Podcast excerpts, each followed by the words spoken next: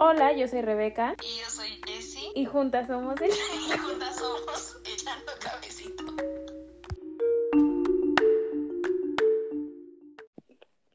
¿Listo? Estoy lista. Sí. Hola, Jessie, ¿cómo estás? Yo estoy muy bien porque hoy traemos a alguien a quien queremos mucho y este desde, desde hace muchos años, ¿no? Desde, desde que tú y yo nos conocemos. Sí, ya que son como 10 años, 11, Sí, sí, sí, sí. 11, pero es chistoso, ¿no? Porque no sé si fue por la pandemia, por la situación, por lo que estamos aprendiendo, los, lo que nos ha hecho muchísimo más unidas y ahora ya andamos como hasta platicando, compartiendo libros, compartiendo conocimiento y creo que eso es lo más chido, ¿no? Sí, hay que estar juntas por siempre. Sí, y este, pues bueno, amigues, amigues que nos están escuchando, el día de hoy les traemos un tema muy importante que surgió porque Jessy y yo vimos un tweet del que no queremos mencionar porque nos dolió mucho y el video está muy fuerte, muy, muy cabrón. Y pues ya saben, pinches hombres, ¿no? Y entonces queremos hablar de este tema de el espacio público, eh, cómo muchas veces está solo constituido y hecho para, pareciera que solo exclusivamente para los hombres. Sí, porque pareciera que las calles no nos pertenecen, ¿no? Por, pues por muchas cosas de las que no somos expertas, pero nuestra amiga Yesenia, que estudia administración y promoción de orba urbana y que además es parte del equipo de debate de la UEMEX Abejas de Lumbre, que wow, o sea, son muy increíbles. Ella sí es muy experta y nos viene precisamente a hablar de todo esto. Nos ¡Bravo! Eh, Hola Jess, ¿cómo andas? Hola amigas, muy bien. ¿Y ustedes cómo están? Espero que estén muy bien. Muchísimas gracias primero por la invitación. No, gracias a ti por aceptar, estamos muy emocionadas. Este, fue muy chistoso porque Jessy y yo, cuando planeamos este episodio, estábamos en videollamada y dijimos, es que necesitamos a alguien que sepa, porque pues nosotros qué argumentos les íbamos a dar, como nuestras experiencias y lo que leímos. Dijimos, pero no, necesitamos a alguien que nos venga a hablar. Y Jessy y yo nos quedamos viendo fijamente en la cámara y dijimos, Yesenia, ella sabe. Y pues fue como te invitamos y pues creo que nada mejor que traer a una experta en el tema a que nos venga a platicar qué show. Pues claro, ¿de qué quieren platicar? Muchísimas gracias. Y yo, bueno, antes de iniciar, me gustaría decirles que probablemente las personas a veces no somos como expertas en ciertos temas, pero algo que es muy importante siempre son las experiencias personales, ¿no? Dices, tal vez no manejo teoría, este, no manejo corrientes, no sé cómo se construyen algunas cosas, pero creo que la experiencia, al menos pues precisamente en este tema del espacio público y lo demás, pues eso es algo importante porque es tu percepción y al final tú eres una persona que es usuaria de las cosas que se están diseñando, ¿no? Entonces, pues claro que es muy importante. Claro, tienes mucha razón. Fíjate que creo que algo que con lo que quisiéramos entrar es con una experiencia, te vamos a contar. Por ejemplo, a mí, y ya de ahí viene la pregunta y ya tú nos dices qué show, qué piensas, ¿no? Yo acá donde vivo salgo a correr y pues salgo en las banquetas o a veces hay como un tramito exclusivo para salir a correr. Y le contaba a Jessie que es muy incómodo porque hay alguna parte en la calle donde de un lado no hay banqueta, entonces pues me tengo que cruzar al otro lado de donde sí hay banqueta porque pues no voy a hacer que me pa- pase un carro, ¿no? Pero pasa que a la hora que yo salgo a correr, me encuentro con los señores que están como limpiando la calle, cortando los árboles, porque hay muchísimos árboles, ¿no? Y le decía a Jessie que siempre están del lado donde está la banqueta. Entonces yo tengo que cruzarme la calle del lado donde no está la banqueta y correr. Y ustedes se preguntarán como, pues solo pasa por la banqueta, pero a mí me da un terror porque están limpiando ellos y tienen un camionzote que cubre todo. Y yo lo primero que me imagino es que si paso por la banqueta, es un punto ciego porque no se ve para, no sé, nadie me vería, o sea, yo me pierdo, ¿no? Y entonces en ese punto ciego yo me imagino que me van a agarrar y ya valí madre. Entonces yo prefiero cruzarme a donde no hay banqueta para ten- evitar ese paso. Sí, Amix, muy, muy, muy terrible, ¿no? Y creo que hay muchos puntos, ay, perdón, fui yo. Creo que hay muchos puntos ciegos en la ciudad. Por ejemplo, yo para ir a mi facultad, queda relativamente cerca, pero sí en el camino yo tengo que cruzar un puente peatonal que mide como, como 5 metros, o sea, pero desde que subes escaleras, como 40 escalones, y luego bajas otros 20, subes, bajas, subes, bajas.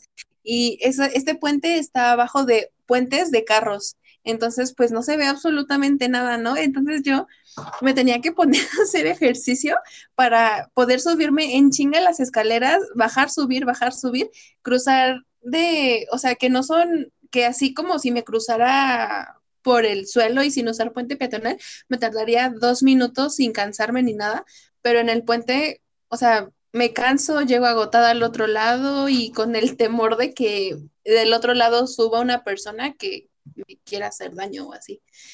¿Qué, opinas, Jess? Ah, es que la pregunta era eso, que creemos que la ciudad no está diseñada para las mujeres, precisamente por esos puntos ciegos y esos sitios en donde fácilmente puede haber alguien más y puede acosarte, que no quiero decir como incluso violarte, pero es que es lo que pasa, ¿no? Esos puntos ciegos que ayudan a eso, el peligro. Sí, la verdad todo lo que comentan eh, precisamente pues responde a un no a la pregunta que acaban de hacer, ¿no? Las ciudades realmente no están diseñadas para mujeres desde algo muy simple. Cuando empieza toda esta corriente del urbanismo, en que hay que modificar las calles, que vamos a darle prioridad, por ejemplo, a la arquitectura moderna, que precisamente es el boom, ¿no? Eh, en Nueva York, Estados Unidos, los años 60 más o menos, 50, que es donde empieza toda esta construcción, incluso monumental de edificios y demás, las personas que estaban a cargo de las construcciones, las personas que estaban a cargo de los diseños, precisamente eran hombres. ¿Y qué sucede aquí? Que como en otro tipo de cosas que se han diseñado y que hemos visto que a veces no son funcionales para las mujeres, pues precisamente no lo son porque la perspectiva y la mirada desde donde se están diseñando las ciudades, los espacios públicos, eh, los lugares de recreación y, demás, es desde las miradas masculinas. Entonces, eh, la mirada masculina eh, engloba prácticamente lo que es la siguiente dinámica del trabajo a la casa y de la casa al trabajo y si acaso en algunos momentos cuando se tiene tiempo ir a los lugares de recreación. Entonces se ignora completamente eh, a las otras personas que habitan las ciudades. ¿Y quiénes son esas otras personas? no? Las infancias, las mujeres, las personas adultas mayores y se ve mucho reflejado precisamente en el diseño de las vialidades, de las maquetas. Algo que sucede, por ejemplo, con la arquitectura moderna es que le da muchísimo, muchísima prioridad precisamente, ¿no? A la, perdón, la producción en serie y también la, la, producción en serie no solamente de objetos, sino que también de casas, ¿no? De construcciones. Entonces, eh, esta producción en serie también se refleja en lo que son la forma en la, en la cual nos movemos, en este caso, eh, pues los autos. ¿no? ¿Por qué? Porque el aspiracionismo que había en ese entonces y que en algunos lugares todavía existe es eh, tener un carro, tener, una casa y tener un trabajo estable, ¿no? Esas tres cosas importantes. Pero la pregunta es, ¿aspiracionismo para quién? ¿O para quiénes? ¿No? Aspiracionismo que muchas veces, eh, pues el sexo masculino pues está de acuerdo con esto, pero ¿y qué sucede con el sexo femenino? Como históricamente el rol de las mujeres ha sido el de cuidadoras, ¿no? El de las personas que se quedan en la casa, eh, las personas que han sido invisibilizadas, y pues el espacio público precisamente es el escenario donde se da todo esto. Entonces se ignoran las dinámicas que las mujeres hacen. Y las dinámicas que las mujeres hacen en el territorio, en los espacios, en las viviendas y demás, pues son diversos, ¿no? Es eh, algunas eh, y también se dedican a labores domésticas, pues hacen compras, eh, van a dejar a los hijos. Eh, probablemente si se dedican a alguna actividad recreativa van a hacer actividades recreativas. Em, si trabajan tienen que ir a trabajar, tienen que ir a realizar pagos, eh, obtener insumos y demás. Entonces, las dinámicas que hacen o, la movilidad que generan, pues es una, una movilidad que es digamos, como una trayectoria que no es lineal, sino que es una trayectoria que hace diferentes paradas en diferentes puntos. Entonces, ¿cómo vas a diseñar algo que solamente responde, pues, precisamente a una dinámica lineal y, no responde a una dinámica como aleatoria? Y ese es el problema, ¿no? Es un problema que se trae ya desde esas décadas, desde ese tiempo, y que hasta la fecha y hasta la actualidad, que precisamente pues ahora, ¿no? El feminismo ha llegado a todos los lugares, afortunadamente, y también ha llegado en la forma en la que vivimos las ciudades, la forma en la que la diseñamos, y pues ahora tenemos el hermoso concepto de el urbanismo feminista.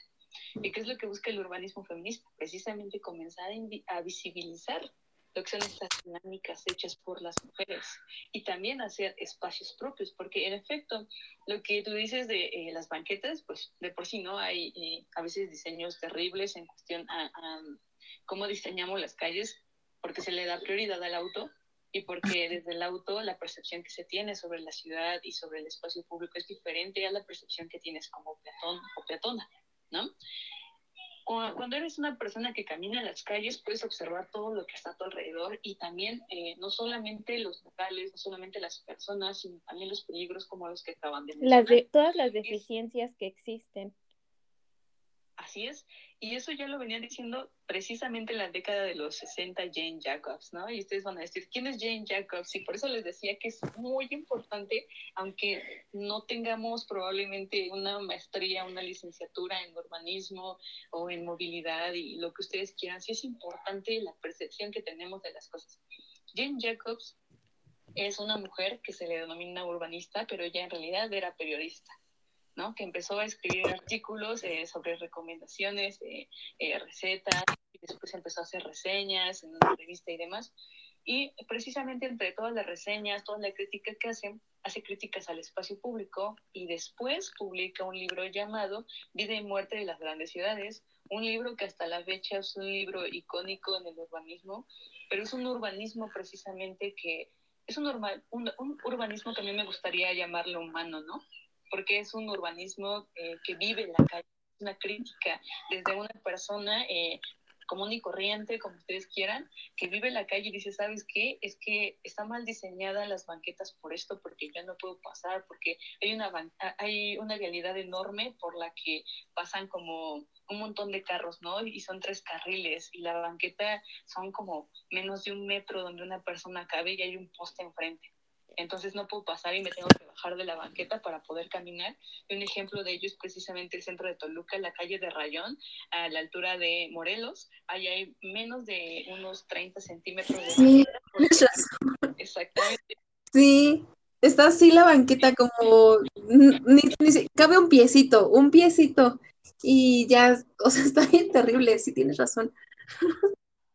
Exactamente. Y, y muchas de las personas que pasan por ahí son mujeres que van a hacer compras a los sitios, eh, por ejemplo, de ropa, ¿no? Hay muchas mujeres que se dedican a esta cuestión de la venta por catálogo o de traer. Los bazares, ¿no? Por ejemplo, ahí cerca hay una secundaria. Entonces, ah, las adolescencias que van a esa secundaria pasan por esa calle. Y pasan muchísimos carros y pasan camiones. Entonces, pues, es una zona que no está diseñada para nada para, para las personas que son peatonas, ¿no? Y ese es el gran problema, que se, se diseña desde una perspectiva que cumple dos características. Desde la visión de los, de, desde las masculinidades o desde la masculinidad y eh, también desde una corriente, ¿no? También en este caso podría ser eh, económica, que es como el capitalismo y la producción en serie y la falta del diseño humano. Entonces, pues eh, esto se ata demasiado a lo que les venía diciendo, ¿no? Jane Jacobs en su tiempo precisamente hace esta crítica y busca el rescate de los espacios públicos y algo que dice respecto a los puntos ciegos es, es que necesitamos tener ojos en las calles y necesitamos tener eh, prácticamente eh, pues, ciudades inspiradoras. ¿no? No, no te lo decía como tal, pero ya proponía eh, postulados o ya proponía lo que eran críticas o nuevas formas de diseñar y de vivir los barrios, porque precisamente lo que genera que un espacio público eh, sea un poco más seguro es que tengamos como personas la percepción de eh, que hay otras personas utilizando ese espacio, para que entonces digas, bueno, allá hay gente, probablemente no hay tantos índices delictivos, entonces puedo estar en paz, puedo pasar por ahí y me puedo sentar, ¿no? Y puedo incluso platicar con alguien y tener esta interacción humana que pues muchas veces falta, ¿no? Y es algo que ha impactado demasiado, por ejemplo, a las infancias, porque cada vez se producen más viviendas, porque cada vez se producen más edificios y cada vez nos estamos quedando menos eh, sin espacios públicos y sin pulmones de la ciudad, ¿no? Y pues al final son espacios recreativos. Entonces, en cuestión de pandemia, pues las infancias buscan la calle, ¿no? Antes, por ejemplo, creo que nos tocó eh, vivir la infancia en la cual todavía salías a la calle a jugar con tus vecinas y tus vecinos, ¿no? Pero ahora no sucede eso, no sucede por la pandemia, pero antes de la pandemia ya también ya no sucedía. Porque la vida parece que se hizo como un poco más rápida y en vez de atrasar este aspiracionismo, parece que este aspiracionismo aumentó más, ¿no? Pero también algo que se le adjudica a esto es precisamente que las personas que toman las decisiones pues siguen como con esta eh, perspectiva limitada de, de, no poder entender que precisamente pues el espacio público eh, pues también es la representación de, de, la vida pública, ¿no? Y que todas las personas precisamente como tienen este derecho a la ciudad, tienen este derecho a caminar las calles y precisamente las mujeres, ¿no? Porque en realidad son quienes viven mucho más las ciudades, al igual que las infancias, porque son las personas que hacen una cantidad mayor de dinámica en cuestión a, a movilidad dentro de las mismas. Entonces, aquí es importante como precisamente empezar a generar como personas, bueno, si alguien que llega a estudiar urbanismo, e incluso aunque no se estudie urbanismo, ¿no? Eh, eh, se llega eh, a atrever a caminar la calle, porque ya también no muchas personas a veces lo, lo hacemos o, o, nos damos el tiempo, ¿no? Por, por, estos miedos que existen, sí. pues es hacer esta crítica, ¿no? Y decir, ¿sabes qué? Pues es que necesitamos una banqueta que mínimo mida 250 porque incluso ya hay reglamentos, ¿no? Que te lo dicen. Una calle mínimo va de 2.50 metros, pero hay, hay también una contradicción entre las mismas normativas, porque hay normativas rezagadas que te dicen, no, ¿sabes qué? Este, tal reglamento te dice que es mínimo unos 50 metros, pero en realidad... Eh, digamos, un, una normatividad municipal te dice eso, pero ya una estatal te está diciendo que es de 2.50 metros. Entonces, ¿a cuál haces caso? Obviamente lo tienes que hacer caso a la de arriba, pero a veces se desconoce esta cuestión y pues muchas personas dicen, bueno, es que es lo mínimo, entonces yo lo voy a construir como lo mínimo, porque lo más importante son los carros, ¿no? Y aquí entra precisamente el tema principal y de la pregunta de cómo nos movemos. Y mi pregunta, por ejemplo, para ustedes es, ustedes en la ciudad, ¿cómo se mueven, no? Jessie ya dijo, pues yo utilizo el transporte y tengo que caminar y tengo que subir a un puente antipeatonal, porque esos puentes para nada que son peatonales, incluso ya por ahí hay algunos eh, reglamentos o lineamientos eh, que te dicen, ya no, ya no hay que construir esto, ya hay que empezar a tirarlo. En Latinoamérica se están tirando puentes peatonales, porque precisamente son todo lo contrario porque se supone que hay una escala de movilidad que te dice que primero es la persona que es peatona, ¿no? Posteriormente es ciclista, posteriormente es transporte público. Al último de la escala eh, de movilidad queda el automóvil. Pero los diseños que tenemos es priorizar al automóvil, exactamente, está invertido. Uh -huh. Y pues es momento, ¿no? Precisamente de redignificar el espacio público, redignificar el cómo nos movemos para que precisamente Jessie cuando vaya y cruce para, para llegar a, a, su campus o llegar a su facultad o a su escuela, pues no tenga que cansarse donde se le sale como medio pulmón. Sí. Y, y, y más que por... Y, que y más que por correr. Que del otro lado no se va a encontrar Ajá. una persona ya con un arma o por ahí escondida. Sí eh, que le puede causar algún daño, porque eso sucede mucho en los puentes peatonales, suceden gran cantidad de asaltos, sí. y más en los puentes que no tienen precisamente esta iluminación, ¿no? ¿Y quiénes cruzan esos puentes? Pues las personas que utilizan el transporte público, quienes hacen compras, mujeres, niños, personas de la tercera edad, y sí, uno que otro como varón, pero en realidad la cantidad es menor. ¿Por qué? Porque son quienes tienen mayor acceso a los recursos o son quienes tienen mayor acceso a las oportunidades. Y eso se ve reflejado en las cosas que adquirimos, que posteriormente pues también eh, se representan en la forma en la cual nos movemos. Entonces, por ejemplo, en este caso, en cuestión a, a movilidad, lo que habría que hacer son puentes, eh, perdón, pasos a desnivel, ¿no? Estos pasos a desnivel precisamente sobre la vialidad que le dan prioridad a la persona que es peatona y hay reductores de velocidad y hay eh, precisamente una buena, este, una buena, buena señalización para que tú puedas pasar, ¿no?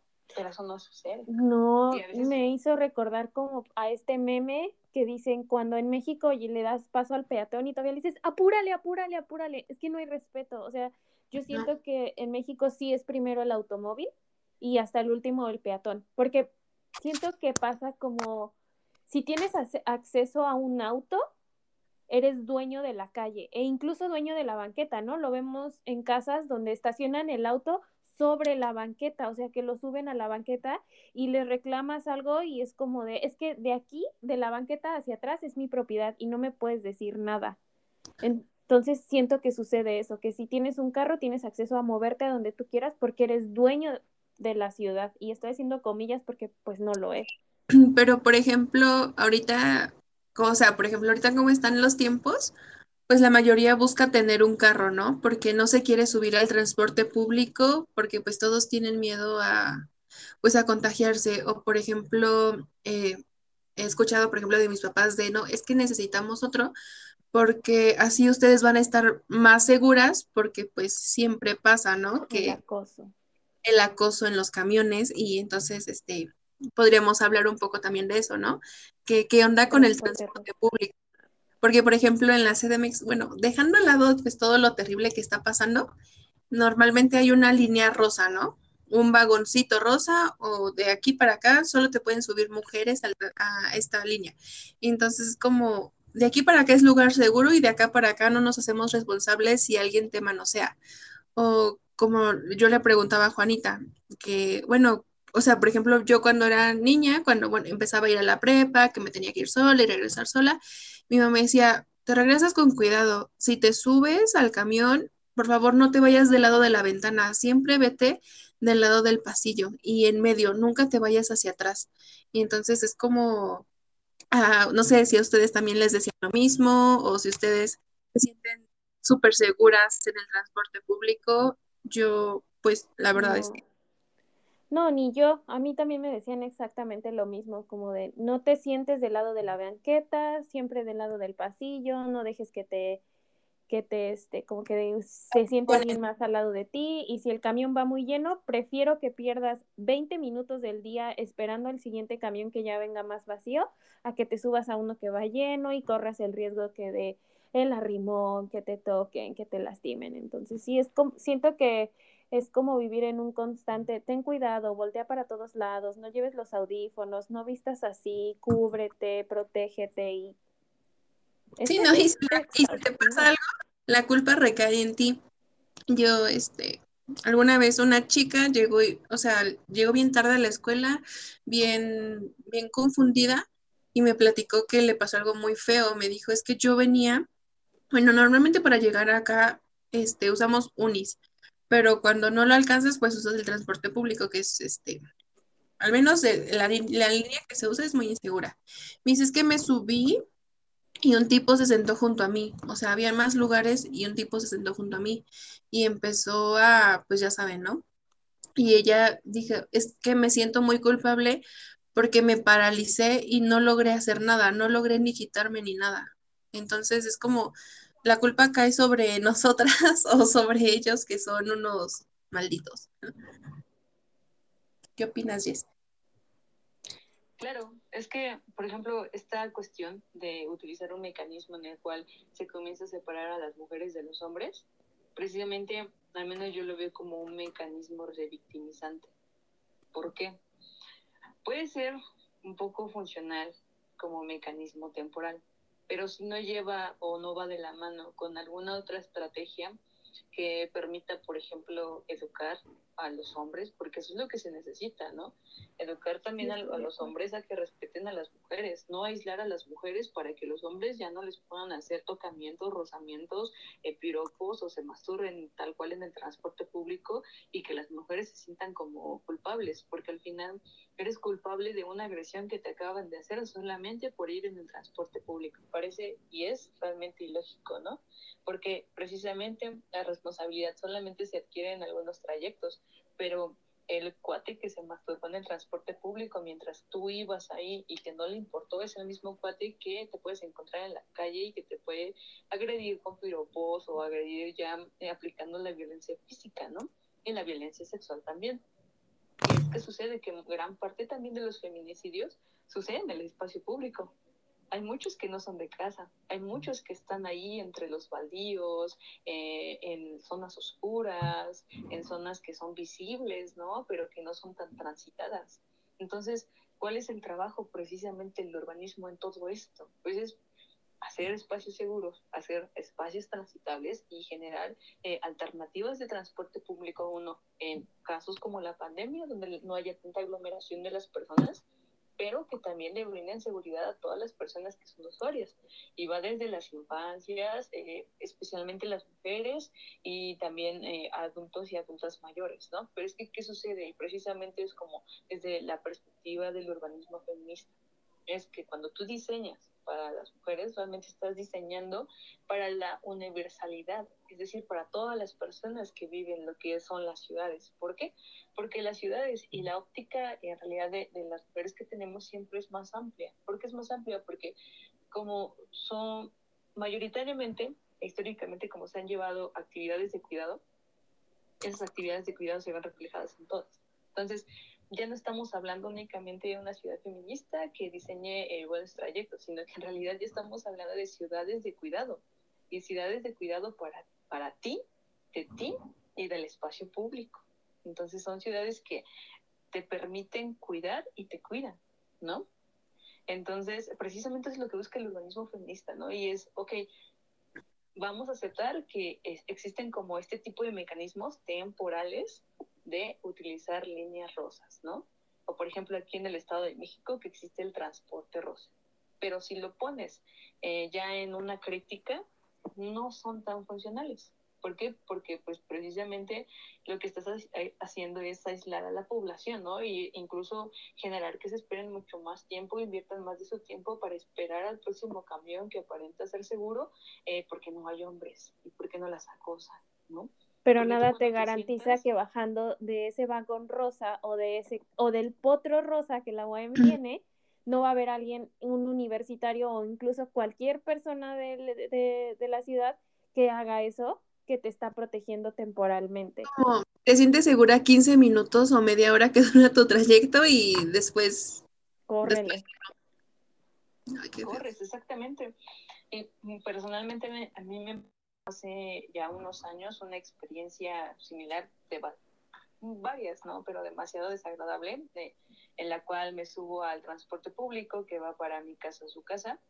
Se sube una señora, eh, se bajan muchas personas y esta señora me dice, ¿sabes qué? Bájate, porque además está ella, un tipo, conductor y, y yo, ¿no? Y yo, ¿cómo? Pero, ¿por qué me voy a bajar? Y me dijo, no, o sea, bájate yo te pago tu siguiente camión, no te preocupes, yo no te voy a hacer nada, pero la veía preocupada. Dije, ok, me bajo, nos bajamos juntas, y cuando estamos en la parada del camión me dice, es que una de mis alumnas se subió y ya no regresó. Ay, y no. tengo miedo de que a alguien más le vuelva a pasar esto. Ay, no.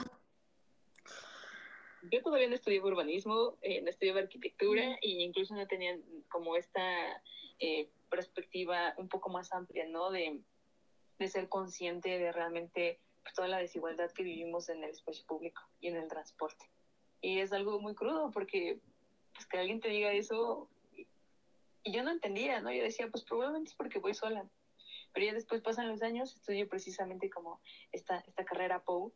Eh, afortunadamente conozco la corriente feminista. Eh, empiezas incluso a preguntar y a cuestionarte, ¿no? ¿Cómo es que tú vives el espacio público y te das cuenta de que te lo dicen porque eres mujer, ¿no? Porque es mucho, muy probable que a ti te llegue a pasar algo más que un, sola, un solo asalto, ¿no? Que te quiten tu teléfono.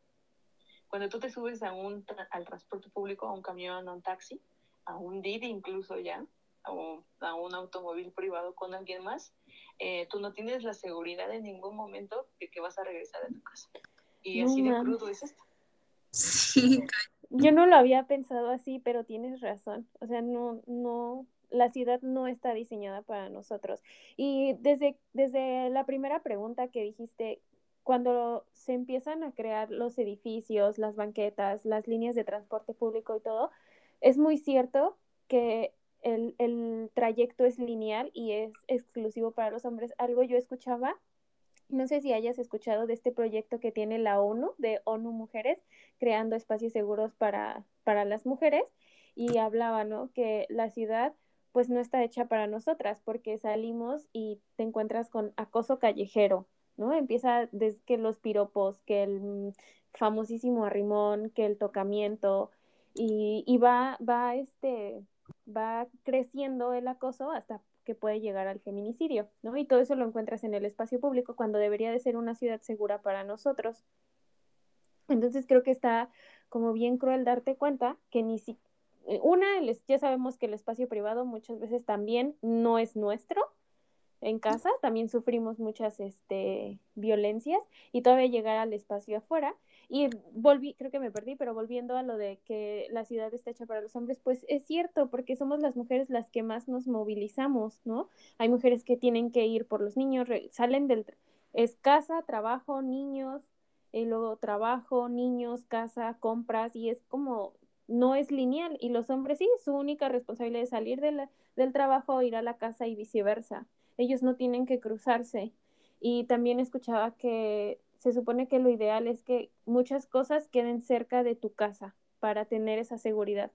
Eh, o sea, ¿qué tan cierto es eso? De que debe, de que según idealmente es que todo te quede cerca. Sí, estamos hablando del término de proximidad y en realidad es cierto, ¿no? Porque, ¿qué sucede cuando tú sales a la calle y sales a la tienda, ¿no? Y, y estás cerca de tu casa vives el espacio público, como les comentaba anteriormente, tienes interacción con las personas que viven en tu comunidad y si no la tienes de manera directa, probablemente todavía eh, haya un buenos días o haya un, un, reconocimiento a través de la visión con la otra persona. Tú reconoces a la otra persona y la otra persona te reconoce a ti.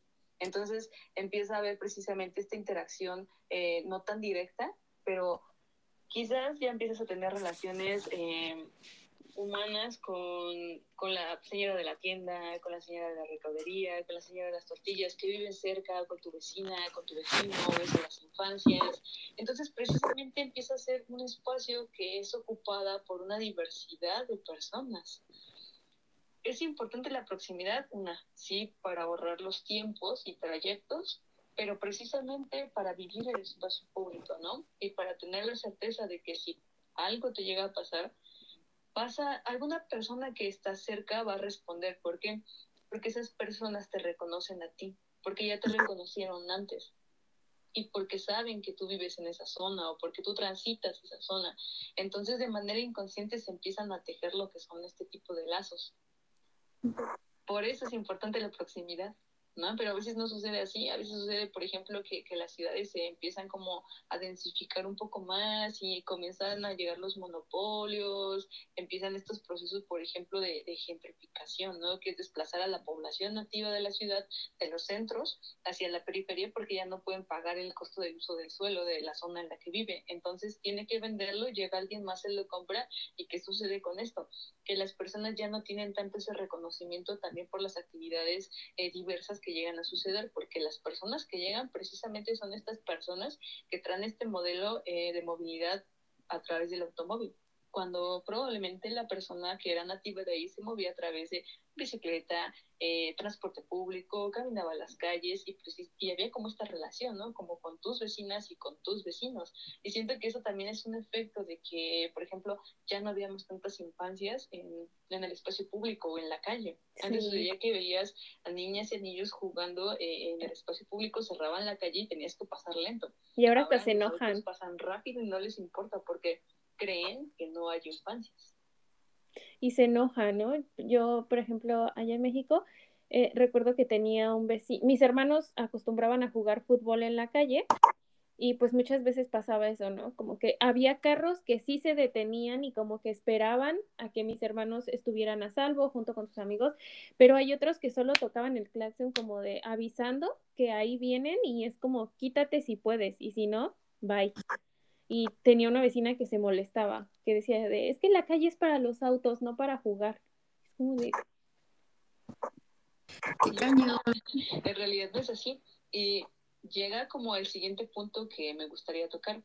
Y es que muchas veces se habla de que no hay como una educación vial.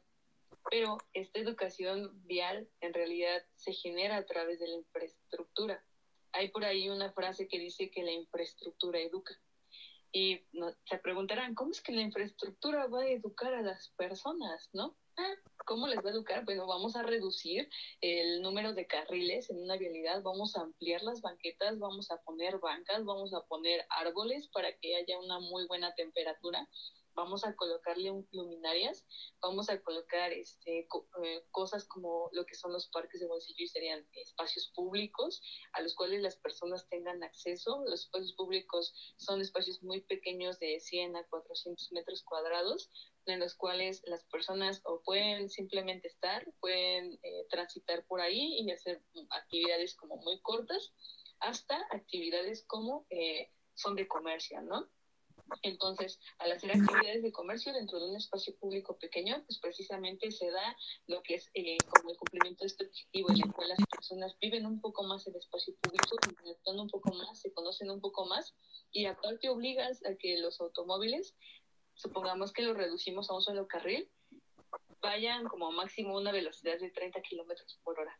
Entonces, cuando tú llevas una velocidad de 30 kilómetros por hora, tienes una visión mucho más amplia del espacio por donde estás transitando a que tengas tres carriles eh, y que haya embotellamiento, ¿no?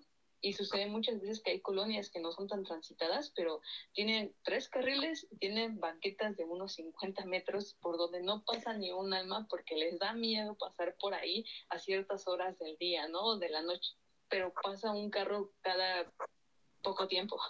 Entonces, ahí es, bueno, la prioridad a quién se le está dando, ¿no? Porque no mejor, pues, si pasan muy poquitos carros, pues vamos a reducir lo que son eh, precisamente este espacio. Vamos a poner, por ejemplo, una ciclovía, porque hay más eh, tipos de transporte, no solamente es el automóvil, para que las personas también puedan estar en este tipo de movilidad, ¿no? Porque es una movilidad que no, que no contamina, es un sistema de transporte, pues, un poco más accesible, es un poco más barato y, y por ejemplo, en términos de industria, muchas personas que se dedican a la industria, que son obreras, utilizan, especialmente los hombres, utilizan las bicicletas, ¿no? incluso dentro de la misma utilización de la bicicleta también hay desigualdad para las mujeres, porque tú sales en la calle y te piropean. Y tú sales en la bicicleta y, te aparte preocuparte porque pues puede hay una persona eh, que utilice coche, cochistas, se les dice a veces. Cerrarte el paso, ¿no? eh, con que te impida el paso, te acerque este, la camioneta, el carro, lo que lleve, porque, bueno, a veces salgo en bicicleta y me han pasado este tipo de cosas, ¿no? En las cuales, pues, oye, primero peatón, luego ciclista, ¿no? Pues... Y hasta te este, grita, ¿no? Es que la calle no es tuya. Güey, tampoco es tuya, respeta. Exactamente. Sucede que tú sales en la calle y pues ha pasado que algunas compañeras que se mueven en bicicleta, nunca falta el motociclista, el otro ciclista, que llega y las agrede físicamente, ¿no? Entonces, precisamente ahí también entra la lucha eh, feminista y precisamente por buscar volver a apropiarnos del espacio público, pues vamos a salir más mujeres en bicicleta, pero para salir más, pues también necesitamos como esta infraestructura y empezar a tejer lo que es estas redes, ¿no? De hecho, aquí en Toluca hay un proyecto que se llama Ciudad Feminista MX, donde hacen rodadas, hicieron rodadas por el 8M, ellas fueron las que estuvieron acompañando a la manifestación, después también hicieron una por la tarde y han hecho unas cuantas más, liderada por mujeres, para mujeres, y la verdad que no sé de dónde han salido varias, han salido muchas mujeres precisamente de estas rodadas, ¿no? Y ahí se ve la fuerza y se ve la reivindicación de las mujeres en el espacio público. Y es algo que también necesitamos, ¿no? Pero ¿qué sucede? Esto se logra también a través de que eh, las mujeres que estamos en estas disciplinas y las que no están tampoco en estas disciplinas y que eh, somos usuarios, eh, también levantamos la voz, ¿no? Y también como nos organizamos y decimos, ¿sabes qué? Es que ya no solamente es procurar de nosotras en la casa, porque sucede que lo que muchas cosas que pasan en las casas son privadas, ¿no? Y se queda ahí en lo privado. Y no, el urbanismo feminista es, no, no, no, o sea, es ahí que lo privado es público, ¿no? También. Ah, sí. y, y, vamos a, a, ver qué es lo que tú necesitas en tu casa habitación para que tú dejas estas redes, para que encuentres apoyo y que también tú lo puedas dar en el espacio público, no solamente en tu casa o que tu casa sea como el lugar donde te quedan todas tus dolencias, ¿no? O pasan cosas, sino que también pasan en el espacio público. Pero sucede que en ambos lugares se invisibiliza. Y lo que necesitamos hacer es que en ambos lugares eh, se critiquen las formas en las cuales se han diseñado, ¿no? En cómo hemos, incluso cómo vivido todo esto. Entonces, creo que algo que sucede eh, en comparación de eh, el transporte público a la bicicleta es que al menos en la bicicleta, y es algo que he visto en algunas compañeras que son ciclistas y que prefieren la bicicleta, porque es mucho más difícil que las secuestren o que las haya rozamientos o haya tocamientos que en el transporte público, porque en el transporte público te preocupas por la persona que se sienta al lado, por el hombre que se sienta al lado de ti, el que se sienta atrás de ti, por el chofer del camión y cuando te bajas, ¿no? Sí.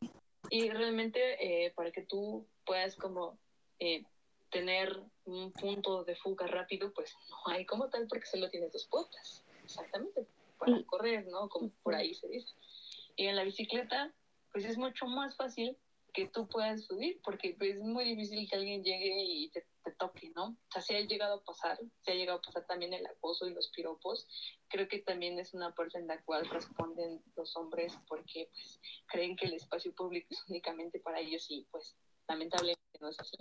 Lamento informarles que... Es que no, es así, a mí me da mucho coraje porque, porque lo es, Ay, es que no, es que no sé si tuviste el tweet, pero yo lo vi, es un video donde hay unos chavos, están bajando como del metro con bicis y van varias chicas que llegan como corriendo al metro y las, empieza, las empiezan a agreder y una de ellas desafortunadamente cae a las vías. Abajo del metro. Yo ya no supe si la salvaron. O sea, el video está muy cabrón, está muy fuerte y es eso, le digo a Jessie, es que date cuenta de... La ciudad no es nuestra. No es nuestra porque eh, es para ellos. Todo lo quieren, de verdad.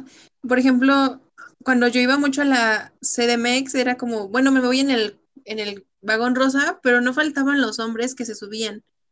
De que acompañando a la novia, de que, ay, es que estoy viejito, como si los viejitos no fueran. los viejitos luego son los más asquerosos. Yo me, yo, yo me acuerdo que saliendo en la prepa, pues yo iba con mi hermana y yo caminaba con mi hermana a tomar el camión. Y me acuerdo que como que los asientos de hasta enfrente, el chofer dijo, es que son como para los, las personas de la, de la tercera edad. Y había un viejito. Y eh, era la hora en que varias chicas de la prepa salíamos y no era yo la única que tenía el mismo rumbo. Y íbamos varias, llevábamos la falda y el señor empezó a decirnos, qué bonitas piernas. Un señor de la tercera edad, para mí, un, un señor de la tercera edad muchas veces sigue siendo igual de misógino y asqueroso que cualquier joven. Sí lo son, Amix, la neta. Sí, sí eso ha sucedido y es lamentable, o sea, de verdad, porque como ustedes lo comentan, es que están acostumbrados a que la ciudad está diseñada únicamente para ellos. Y es que la ciudad también permite que el espacio público sea vivido más para los hombres que para las mujeres, precisamente por estas características que les acabo de mencionar, ¿no? Todas las desigualdades espaciales que hay. No solamente son eh, desigualdades en cuestión probablemente laborales, que también influyen en la, en la forma en la cual nos movemos. Y pues, ¿cómo influye en la forma en la que nos movemos? Bueno, pues el recurso que tienes para poderte, poder pagar tu transporte público o poder adquirir lo que es un auto o una bicicleta, ¿no? Es mucho más fácil que las mujeres se muevan transporte público por transporte público y como peatonas, ¿no? Y afortunadamente cada vez se está tomando un poco más de fuerza el ciclismo de mujeres. Y eso es algo muy bonito, ¿no? Pero también eh, necesitamos como tener ese respaldo, ¿no? Tener esa infraestructura para que las mujeres eh, y las personas que utilicen la bicicleta, pues tampoco mueran utilizando esa bicicleta, ¿no? oye, pero recuerdo que en Toluca recién quitaron lo de la ciclovía en Colón, ¿no? Y era, que yo sepa, Colón era la única calle que tenía ciclovía. Sí, recién la quitaron, me parece que eh, hay un grupo de personas que son activistas y comenzaron a exigir precisamente que se volviera a colocar pues lo que es esta ciclovía. ¿Qué sucedía con esta ciclovía, no? Y es un estigma que también se genera y a veces es porque no hay un conocimiento amplio y se entiende completamente porque personas que son locatarias creen que no van a tener em, clientes, pero en realidad, y la realidad es que es todo lo contrario.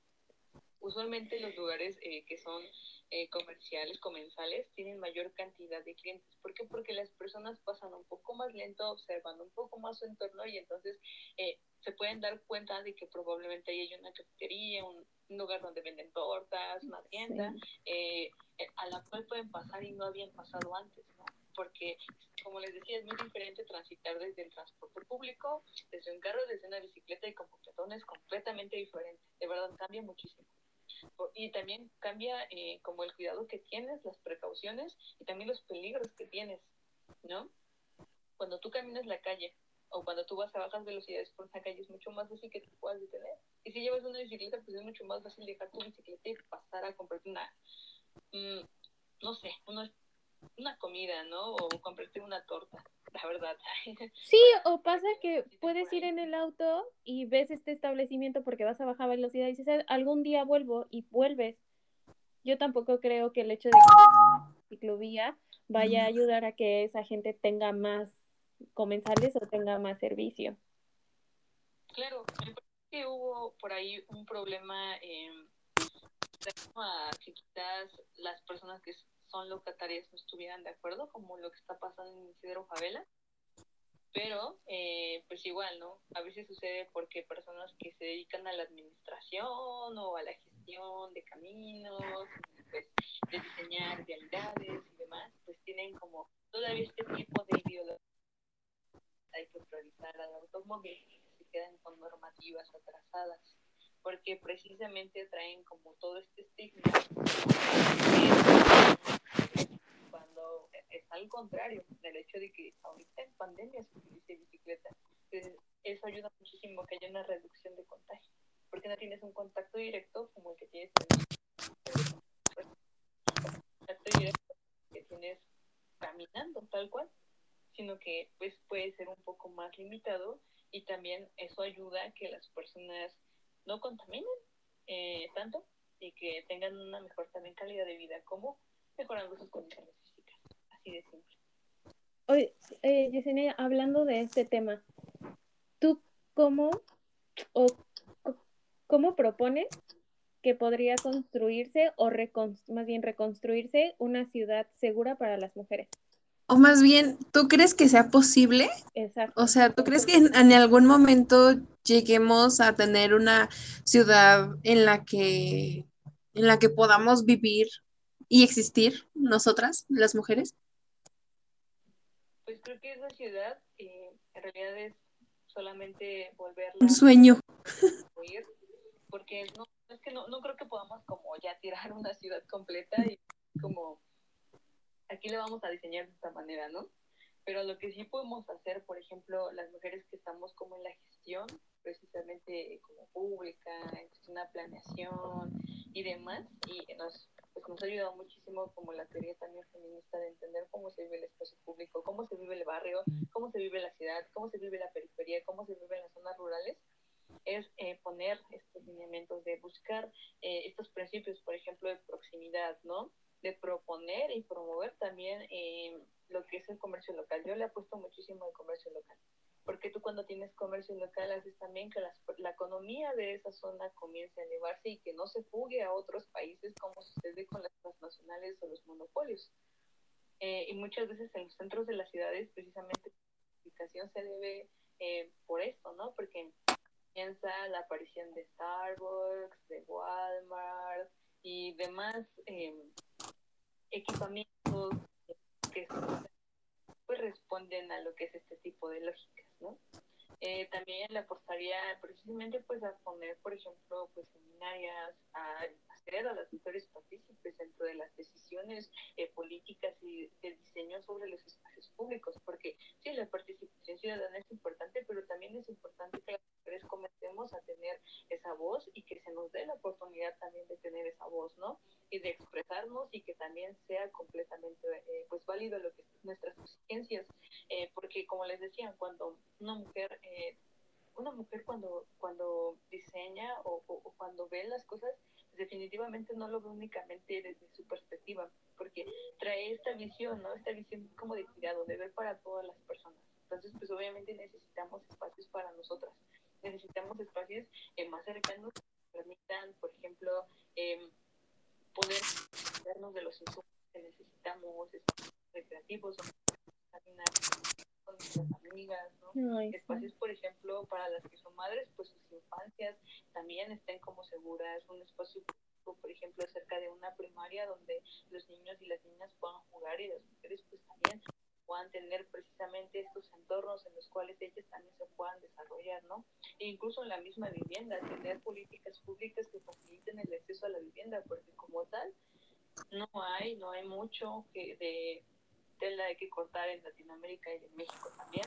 Entonces necesitamos trabajar en todo este tipo de cosas, ¿no? En las cuales eh, también, precisamente como les decía, impactan la condición salarial de que pues, las mujeres también tengan mayor oportunidad de ocupar lo que son estos espacios de toma de, decisiones.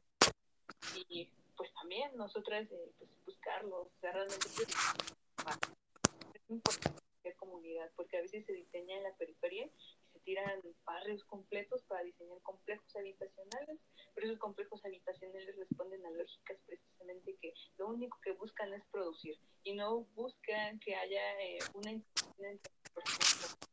y la y los que el así, pues se comienzan a perder y la vida en las calles también se empieza a perder. Esto debe y debe.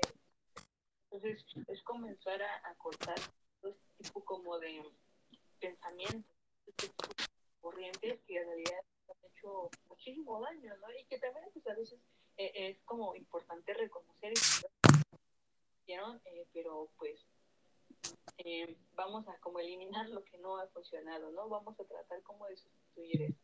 Entonces, pues, tener espacios caminables para las mujeres, generar condiciones para que nos podamos cuidar entre todas también, pero que también nos cuide el espacio público, ¿no? Y podamos transitarlo. Entonces siento que es una serie de, de cosas de que va desde las políticas públicas, el diseño y la participación de las mujeres eh, activas dentro de lo mismo, ¿no? Y como les decía, pues yo sí le apuesto mucho a, a, la bicicleta y a la movilidad peatonal, obviamente después del transporte público, pero creo que mientras se vean a más mujeres en la calle, la percepción que tenemos se va a ampliar mucho más. Y también eh, probablemente como la normalización, ¿no? De que nos vean en la calle y que nos reconozcan como tal y que probablemente pues eh, un albañil que va en su bicicleta le piense dos o tres veces antes de tratar de, tocarte, ¿no? De, tener un rozamiento por ahí en, la calle como tal. ¿Por qué? Porque pues ya hay un grupo de mujeres que se apoyan entre sí, porque las mujeres cada vez vemos más por nosotros, por nuestras amigas, por nuestras compañeras, por nuestras desconocidas y en realidad por cualquier persona que no sea un hombre. eh, ocupando el espacio público, ¿no? Yo creo que es muy importante esta, esta palabra que es resignificar, eh, estas palabras que es resignificar el espacio, ¿no? Empezar a adueñarlo, a adueñarnos y a aparecer en esos espacios que se nos ha invisibilizado por mucho tiempo y decir, hey, también nosotros, Estamos aquí, ¿no? también nosotras tenemos derecho a subir al transporte y bajar del transporte y caminar a nuestro destino sin, sin temor a que se nos acose, a que no regresemos a casa, o en la cuestión de la bicicleta, ¿no? A que no, a salir de, de, mi casa andando la bicicleta sin temor a que alguien me atropelle y que se me respete por el hecho de ser mujer. Yo creo que es muy importante empezar a ocupar como mujeres estos espacios y estos cargos importantes para lograr hacer esos cambios. Yo estoy muy de acuerdo. Yo también estoy muy de acuerdo y ojalá se pueda y ojalá tuviéramos mucho más tiempo para hablar de esto, pero nuestra invitada está en parciales y, y, pues tiene mucha tarea, así que... es cierto, yo me di cuenta que ya llevábamos casi una hora hablando. Este, creo sí, es que siempre nos pasa que cuando estamos de verdad disfrutando, grabando, grabando el, el podcast y se nos va el tiempo, ya es como, ah, ya llevamos una hora, ya nos pasamos. Sí, yo disfruto mucho hablando con, con Joe y igual con Yesenia, porque de verdad son muy increíbles, es como, wow, a ver, hablen más, porque yo no sé. Gracias y así, por iluminarnos. Sí. Y este, y estén atentas a la página de Facebook de Abejas de Lumbre, ahí este, pues suben toda su información y participen y, y ya.